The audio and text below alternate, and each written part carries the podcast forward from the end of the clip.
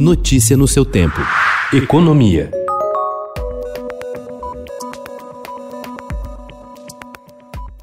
O pagamento de salários de servidores, inclusive militares, e de outras despesas do governo federal pode ficar ameaçado pela demora na aprovação do orçamento desse ano. Se todo o rito de tramitação for cumprido à risca pelos parlamentares, a perspectiva de aprovação do projeto, na melhor das hipóteses, é só para abril. A essa altura, o dinheiro disponível hoje para pagar os funcionários já terá acabado, segundo o documento obtido pelo Estadão Broadcast.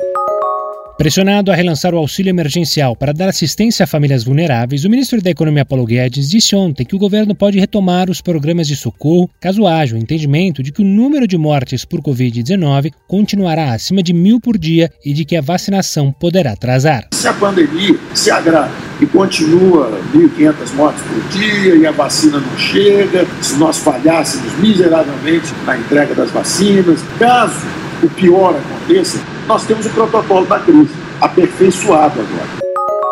Nos primeiros dias de 2021, o RAP anunciou a criação de um braço financeiro, o RAP Bank. A peça é fundamental na jornada do aplicativo que tenta emular na América Latina o modelo de super app, formato popular na China, que se refere a uma plataforma ampla com ofertas de variados e diferentes tipos de serviços. A fintech do RAP chega em meio a uma disputa intensa no setor. Algumas das principais startups brasileiras são fintechs, incluindo Nubank, Creditas e Neon. Nos primeiros primeiros nove meses de 2020, empresas do setor receberam aportes que somaram 939 milhões de dólares, segundo dados do Hub de Inovação Distrito.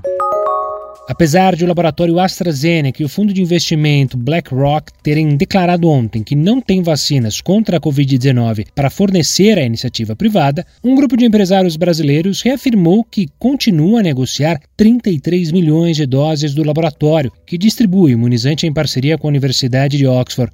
O movimento foi iniciado pelo grupo Coalizão Indústria na semana passada. Cerca de 60 empresas teriam aderido à aquisição conjunta, embora grandes empresas como Vale, Itaú e Vivo tenham preferido não participar. Notícia no seu tempo.